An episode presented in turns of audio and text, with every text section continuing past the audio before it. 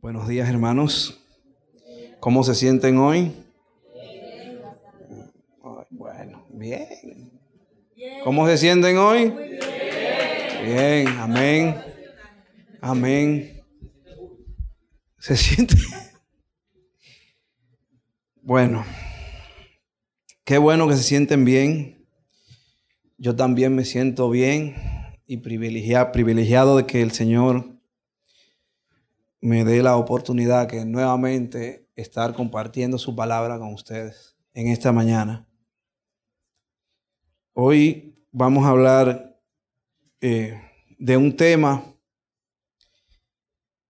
que no sé si podría decir, o sea, podría ser la continuación o una continuación del tema que estaba predicando nuestro hermano Max el domingo pasado. Ustedes recuerdan eh, fue una prédica bien poderosa esta del domingo pasado.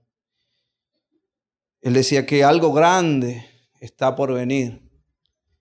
Estamos preparados para eso que está por venir. Bien, en este domingo vamos a estar hablando de viviendo en libertad.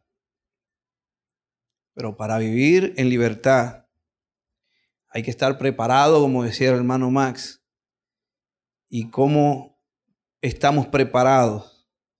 Bueno, una de las preparadas, o sea, la forma de nosotros prepararnos es conociendo la verdad del Señor.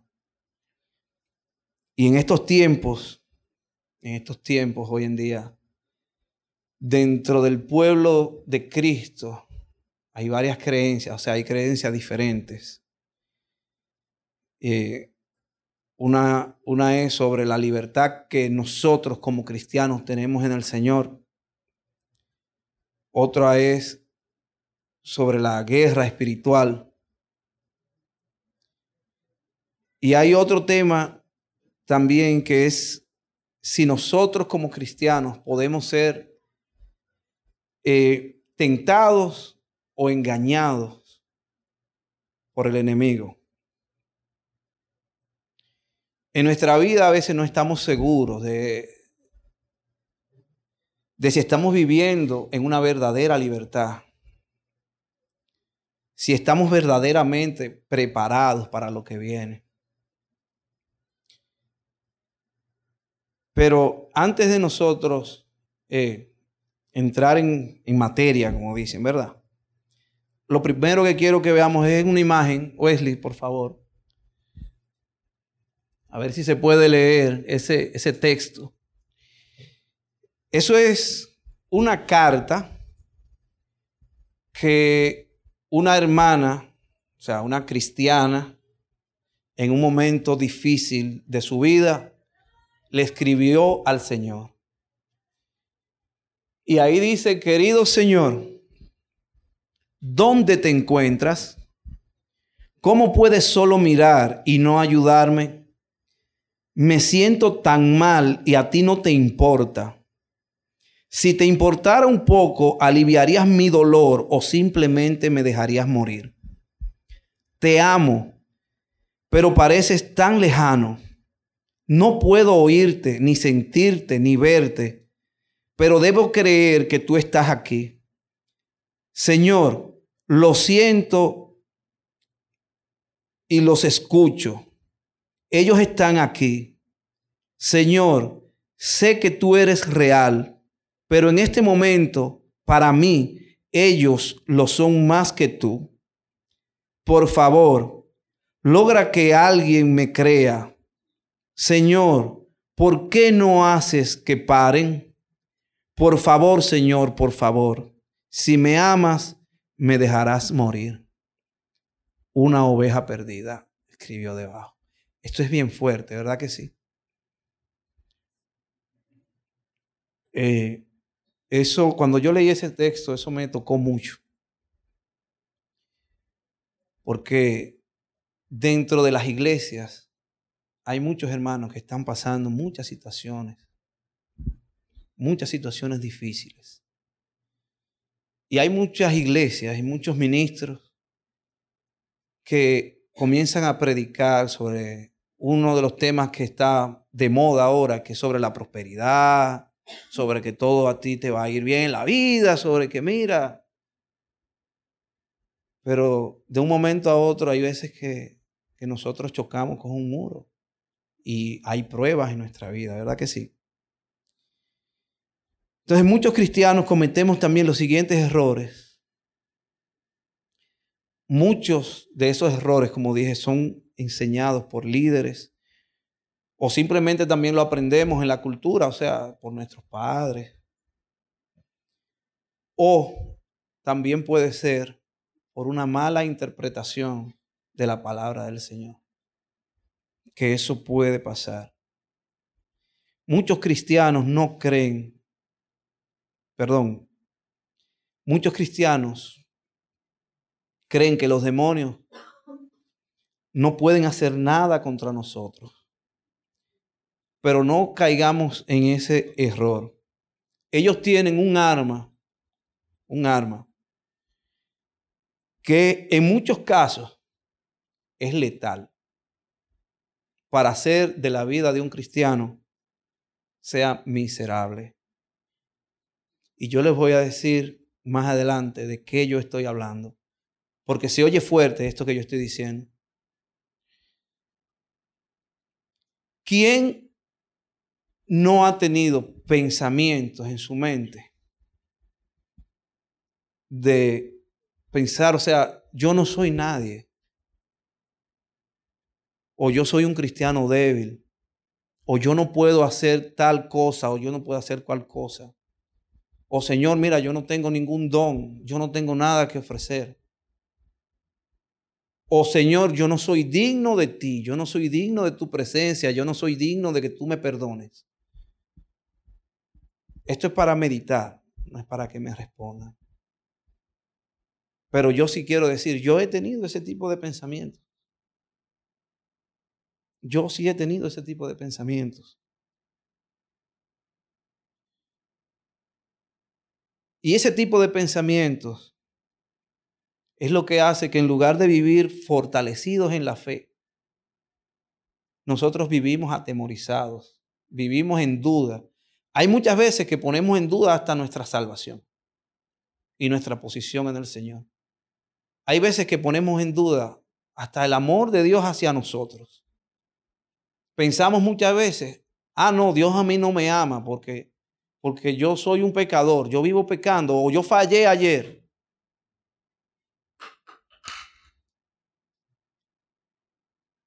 Vamos a seguir viendo pequeños ejemplos de creencias erradas que tenemos en la iglesia sobre este tema.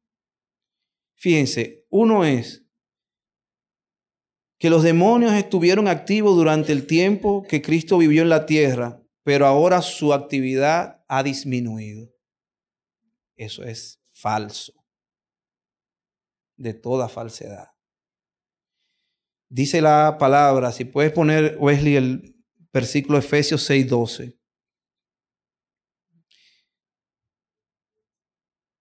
Dice la palabra que los cristianos sostienen que, o sea, perdón, los cristianos que sostienen este concepto no enfrentan la realidad y no se ajustan a la palabra de Dios que dice, porque no tenemos lucha contra sangre y carne, sino contra principados, contra potestades, contra los gobernadores de las tinieblas de este siglo, contra huestes espirituales de maldad en las regiones celestiales.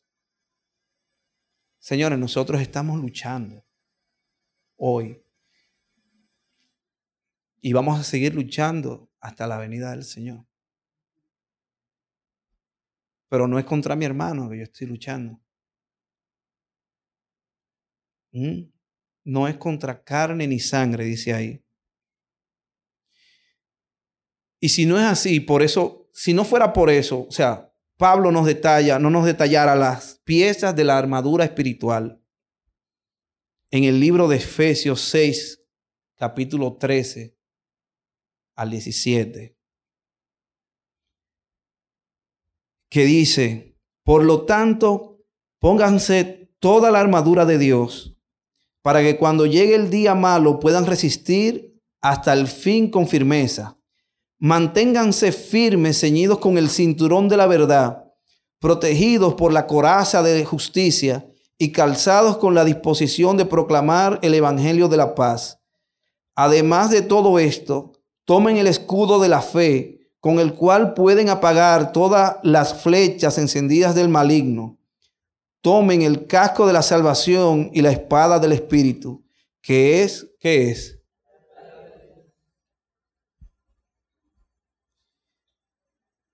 Y Pablo nuevamente nos dice que estamos en una batalla espiritual en 2 de Corintios 10, 3 al 5, el cual dice, pues aunque vivimos en el mundo, no libramos batallas como lo hace el mundo. Las armas con las que luchamos no son del mundo, sino que tiene el poder divino para derribar fortalezas. destruimos argumentos y toda altivez que se levanta contra el conocimiento de Dios y llevamos cautivo todo pensamiento para que se someta a Cristo. Esto nos deja una pregunta para que, para que nosotros podamos meditar. Si los poderes de las tinieblas no atacan a los cristianos, ¿por qué Pablo nos alerta sobre que nosotros nos pongamos una armadura? ¿Qué soldado que no está en guerra va a estar con una armadura puesta, ceñida, espada en mano y escudo. ¿Verdad que no? Yo creo que nadie, ningún soldado anda en alerta de guerra, ¿verdad? Al menos que tengan la orden, el aviso. ¿Eh? También dice en Primera de Pedro 5.8, dice, practiquen el dominio propio y manténganse qué? Alerta. Su enemigo el diablo ronda como león rugiente, buscando a quien devorar. Dice ahí, resístanlo. Y vuelve y repite, manteniéndose firmes en qué? En la fe, sabiendo que sus hermanos en todo el mundo están soportando la misma clase de sufrimiento. Y yo diría que peores, señores. Porque ahí el otro día vi un video, no sé de cuándo era el video, si era reciente. En Brasil, una iglesia que le prendieron fuego. Y aquí, gracias, gracias al Señor, estamos bien comoditos aquí oyendo, ¿verdad? De la palabra. ¿eh? Teniendo la libertad de nosotros levantar nuestras manos aquí, proclamar el nombre de Cristo, sea aquí o allá afuera. En el, bueno, en el metro, ahí vamos, ya están, ya están comenzando. Sí, siguen, porque el otro día estaban, estaban prohibiendo que predicaran ahí adentro.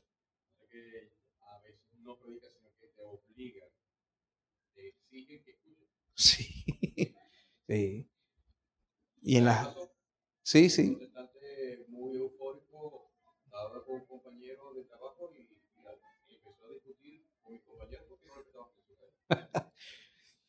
Bueno, pero, pero gracias al Señor tenemos la libertad todavía acá. ¿Eh? Entonces tenemos que aprovechar esa libertad que tenemos acá. El segundo punto, o el segundo, la segunda creencia errónea, es que dice, aquellos que la iglesia primitiva denominaba actividad demoníaca, en el presente se le llama enfermedad mental. O sea, el mundo está quitando lo que es la influencia espiritual. Eso es para, para anular la existencia del Señor, anular la existencia de Dios. Y con esto no estoy diciendo tal vez que no hayan enfermos mentales. Con esto lo que estoy diciendo es que tal vez todos los que llaman enfermos mentales no lo sean.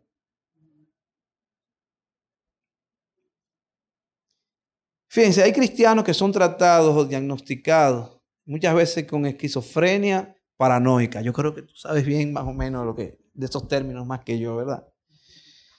O algún otro diagnóstico. Hay personas que en realidad llegan a creer que están locas O sea, que están locos por escuchar voces.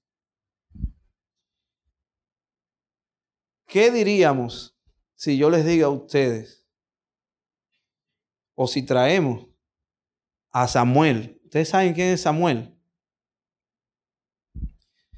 Samuel fue un joven que fue entregado en el templo para que sirva con los sacerdotes.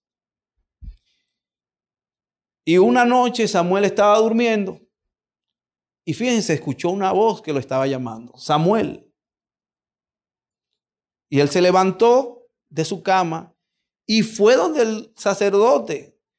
Mira, tú me estás llamando, dime. Y el sacerdote, no, no, muchacho, mira, acuéstate, que soñando que tú estabas. Yo no te estoy llamando a ti. Estaban ellos dos solos ahí. Bueno, él fue y se acostó y volvió y escuchó la voz que decía Samuel y lo llamó. Eso pasó tres veces. Él fue donde el sacerdote dijo, oye, pero tú me estás llamando. ¿Eh?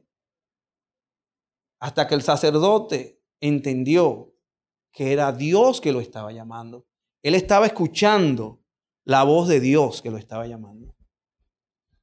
¿Eh? Entonces, ¿qué, ¿qué, se le puede diagnosticar a este Samuel? ¿Y con qué podríamos nosotros diagnosticar a Moisés cuando iba por el desierto y de una zarza encendida escuchó la voz del Señor? No había nadie más ahí, no había personas. Era él solo. Si a esos dos lo agarramos y lo llevamos hoy a un psicólogo, un psiquiatra, yo creo que tuvieran medicado, ¿sí o no? ¿Eh? ¿Usted se imagina que yo vaya ahora allí y diga, mire que yo escucho voces? Ay, papacito. ¿Eh? Pero el Señor, pero el Señor nos habla. ¿Eh? El Señor sí nos habla. Tenemos que estar atentos, porque Él tiene varias formas de él hablar. Él puede hablarnos directamente. ¿Eh? o puede hablarnos a través de otra persona, o puede hablarnos a través de la palabra, o hablarnos a través de un sueño. ¿Y qué tal María que dijo que se le apareció un ángel y le dijo? Y no solo eso, no, que quedó embarazada. ¿Cómo la hubiésemos nosotros juzgado hoy? ¿Eh? Y no fue de José. Y a José se le apareció un ángel en, en un sueño. Y él le creyó que María estaba embarazada por el Espíritu Santo. ¿Qué hubiese pasado si él no le cree? Hubiese sido fuerte la cosa. Y él estaba preparado casi a dejarla. Por eso fue que se le apareció el ángel. ¿Eh?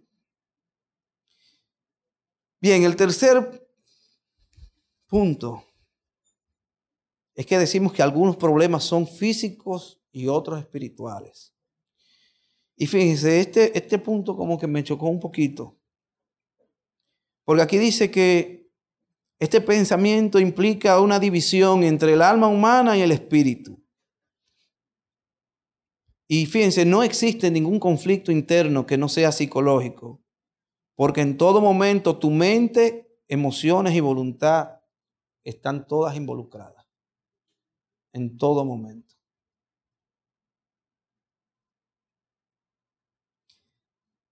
De igual manera, no hay problema que no sea espiritual y no hay momento en que Dios no esté presente.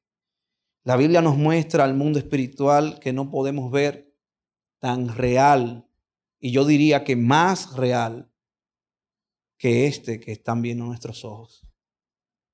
Y ustedes se preguntarán, pero ¿por qué tú dices que el mundo espiritual es más real que este físico que nosotros podemos ver y palpar, sentirlo. Fíjense, dice en segunda de Corintios 4:18 lo siguiente.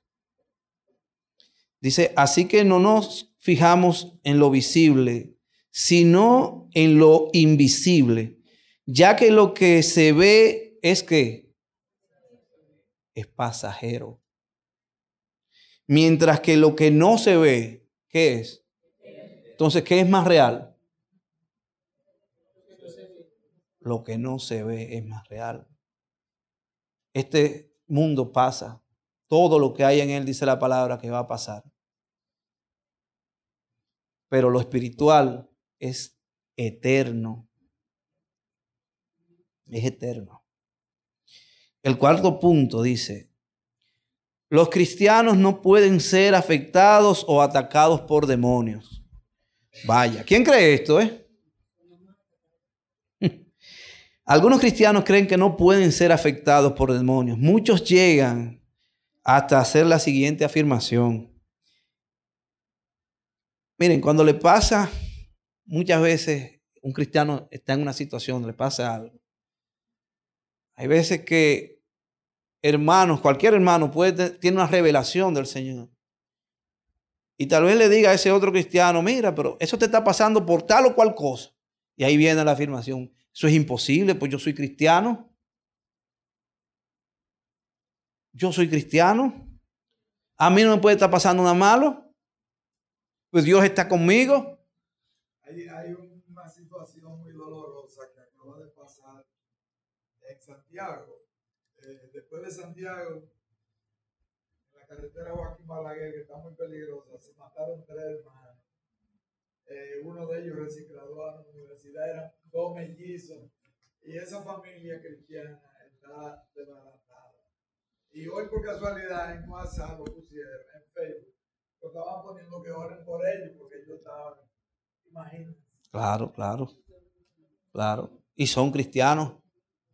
¿Mm? Fíjense, estos pensamientos son de los pensamientos que, que impiden que la iglesia tenga, o sea, los líderes, quienes pueden, o los hermanos que pueden, nos pueden ayudar y están para sostenernos, le impiden que tengan una respuesta adecuada para ayudar a quienes están bajo ataque. Si yo pensara, no, tú eres cristiano, tú, a ti no te puede pasar nada. Yo no voy a orar por ti. Yo no voy a orar por tu familia.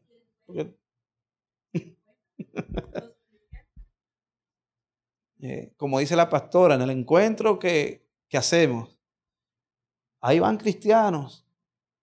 Y fíjense, en uno de esos encuentros, yo que tengo muchos años en, en la vida en Cristo, yo fui quebrantado en uno de esos encuentros. Y fui en otro encuentro que yo he visto muchos cristianos quebrantados. Yo he visto muchos cristianos aquí delante llorando, pidiéndole perdón al Señor.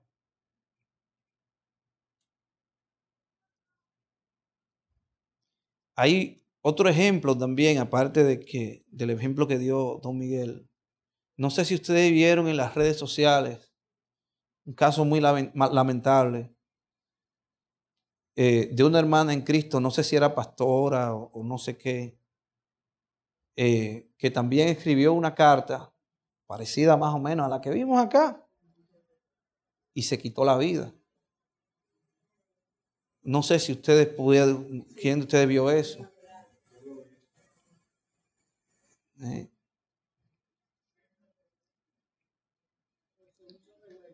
Bien, el quinto punto es que decimos que las influencias demoníacas son solo evidentes en extremos o en comportamientos violentos y abominables pecados. Fíjense, hoy existen algunos casos, como el llamado Legión. ¿Ustedes conocen ese caso? Ese caso está en la Biblia y fue de un hombre que estaba endemoniado. Cuando le preguntaron el nombre al demonio, él contestó que se llamaba Legión, porque eran muchos. Yo no quiero atemorizarlo con este tema. Yo lo que quiero es que creemos conciencia y que aprendamos, vayamos aprendiendo. Y vayamos aferrándonos más de la palabra del Señor. Fíjense, la mayoría de cristianos engañados llevan una vida relativamente normal hoy en día. Normal. Pero muchos tienen problemas personales e interpersonales y no encuentran una causa o una solución a esos problemas. Muchos creemos que el diablo solo está involucrado o solamente está mezclado o tiene que ver con los que son asesinos, violadores. Y nunca pensamos que un cristiano puede ser engañado y usado por el diablo.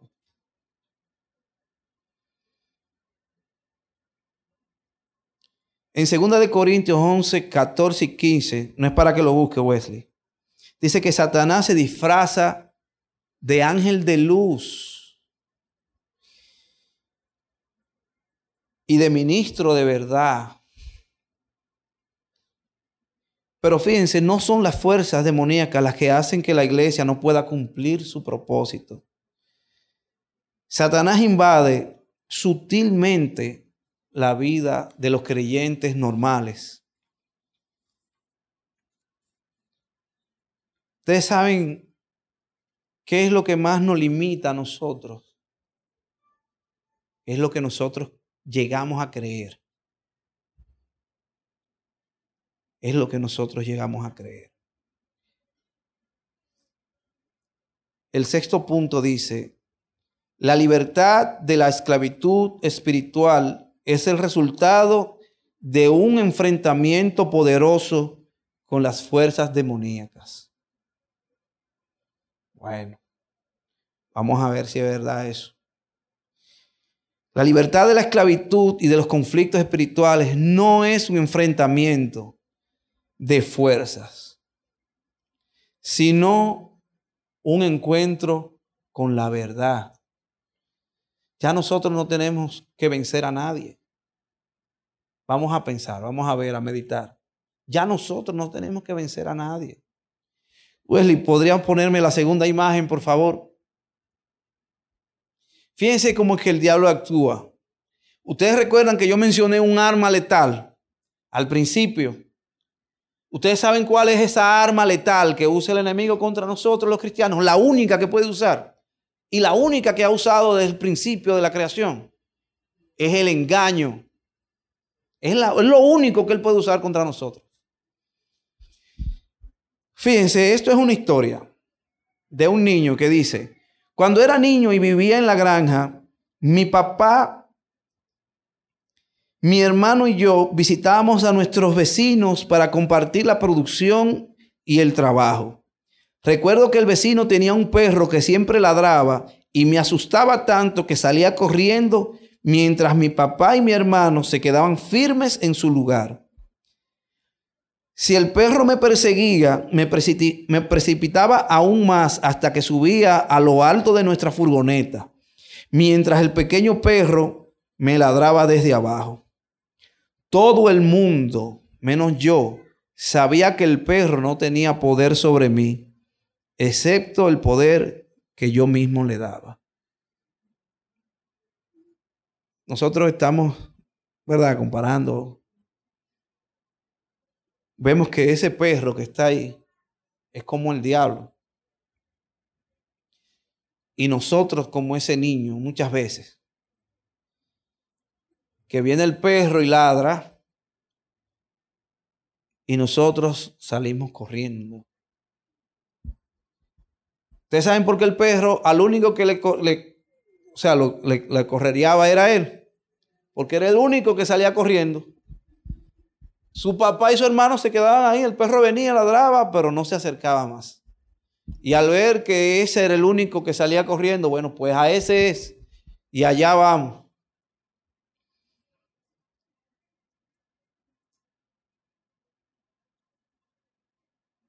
Si me puedes poner el versículo Wesley de Juan 8:44, por favor.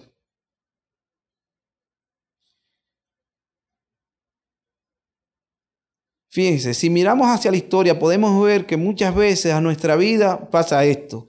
Satanás es como ese perro y nosotros como ese niño. Nos dejamos engañar. El diablo trata de engañarnos haciendo que le temamos más que a Dios. Su poder radica en el engaño. Es el padre de la mentira. Dice en Juan 8:44, ustedes son de su padre, el diablo, cuyos deseos quieren cumplir. Desde el principio este ha sido un asesino y no se mantiene en la verdad, porque no hay verdad en él. Cuando miente, expresa su propia naturaleza, porque es un mentiroso. Él es el padre de la mentira. Eso es lo que es el diablo, el padre de la mentira. ¿Eh?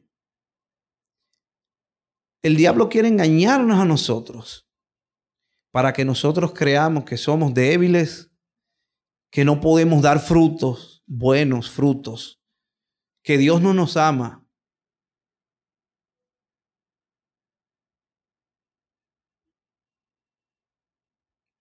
El diablo quiere que nosotros creamos que Él tiene el control de nuestras vidas. ¿Quiénes están conmigo? Amén.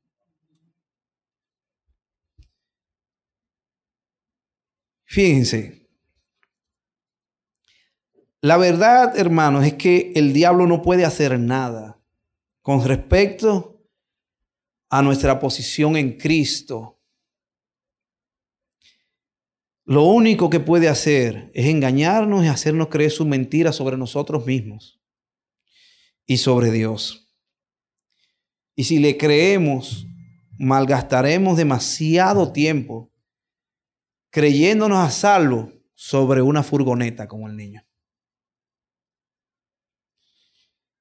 Para ser libres de su influencia, solo debemos hacer una cosa, y es quitarle la veracidad, creer, manifestar y actuar según la palabra de Dios.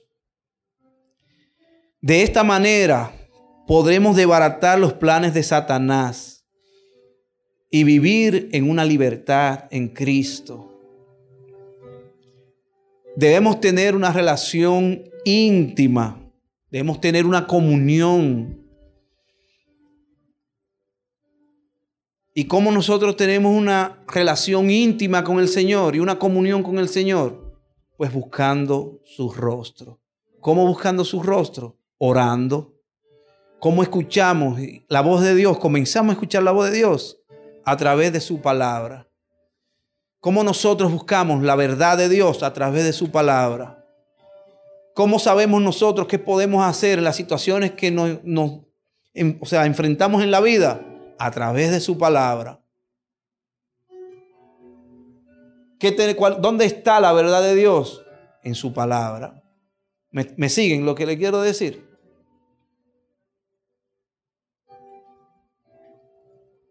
¿Cómo nosotros nos preparamos para lo que viene? Conociendo su palabra. Y así vamos a vivir con libertad. No voy a decir que no vamos a pasar por ciertos momentos difíciles en la vida. Pero nuestras decisiones van a ser diferentes. Un ejemplo que puedo dar bíblico es el ejemplo de José. ¿Quiénes conocen a José? El cual fue vendido por sus hermanos y pasó, fue, fue esclavo, esclavizado. Pero nunca tomó una mala decisión. Fíjense que esa es la diferencia. Fíjense, José fue tomado o llamado por una mujer que era esposa de su jefe. Y ustedes saben lo que José hizo. Salió corriendo. Salió corriendo. Él tomó esa decisión. Y por esa decisión que él tomó, fíjese qué difícil es. Él lo agarraron y lo echaron en la cárcel. Porque ella mintió. Y como era la esposa de un jefe, a ver, si eso no pasa hoy en día. Parece que eso son cosas del pasado nada más.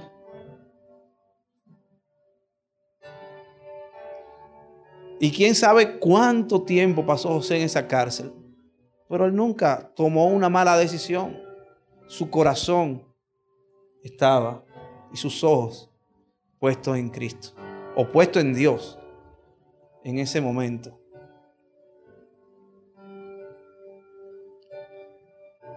Jesús es la verdad y el único camino que hace libres a los cautivos. El poder de los creyentes proviene del conocimiento y la elección, la elección, oigan, la elección de la verdad. Usted tiene el poder de elegir. Si usted cree las mentiras que el diablo le pone en su cabeza, esos pensamientos que el diablo le puede poner en su cabeza, o elegir la verdad del Señor.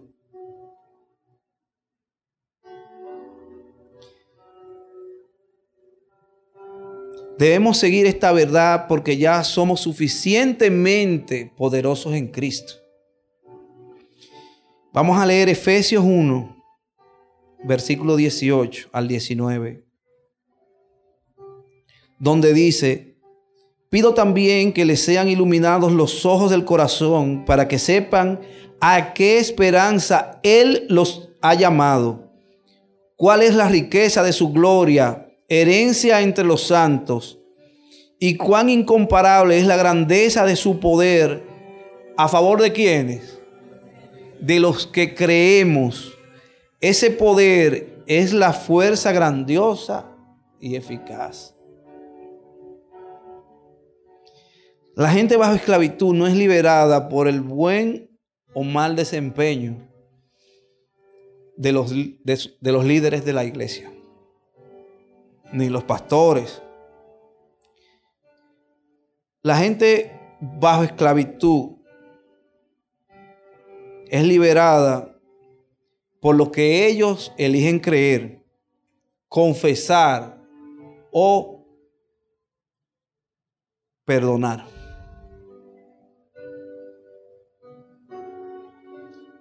Cuando nosotros perdonamos, somos liberados, ¿sí o no? Eso lo han predicado aquí muchas veces ya también. Fíjense, ya no tenemos que vencer al diablo. Ya Cristo venció cuando murió en la cruz. Solo debemos mantenernos firmes y creyendo en esa verdad. Y sin darle cabida a los pensamientos engañosos del enemigo. Vamos a ver los siguientes versículos ya para... Eh, vamos a ver Colosenses 2.15. Vamos a ver qué dice. Dice, desarmó a los poderes y a las potestades y por medio de Cristo los humilló en público al exhibirlos en su desfile triunfal. Ya Cristo humilló a nuestros enemigos. Gracias a la cruz, Satanás es un enemigo vencido y ya no tiene poder sobre los que viven con Cristo y se sientan en los lugares celestiales. Vamos a ver también Efesios capítulo 2, versículos 5 al 6. Dice, nos dio vida con Cristo aun cuando estábamos muertos en pecados.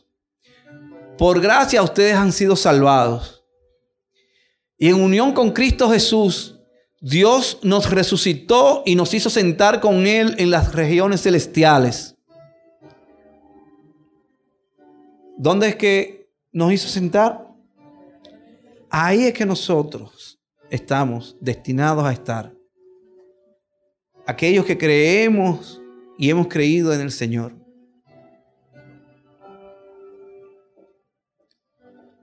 Sostener la verdad de la victoria de Cristo y de la derrota de Satanás es el primer paso para tener éxito contra las amenazas del enemigo. Eso es lo primero que tenemos que creer. Que Cristo venció, que el diablo está vencido y no tiene potestad sobre nosotros. Solamente esa arma que mencionamos que es el engaño. Y eso solo funciona de una sola forma, Y es que usted, si usted cree, es si usted cree. Si usted le cree más al diablo que a Dios.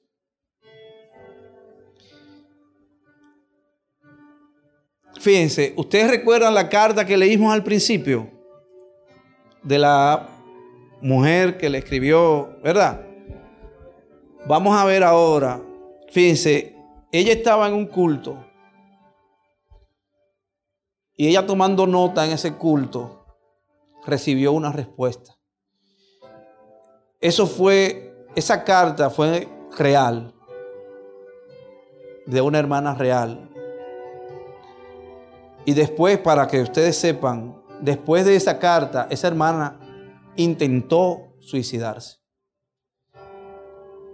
Pero no pudo, o sea, no murió.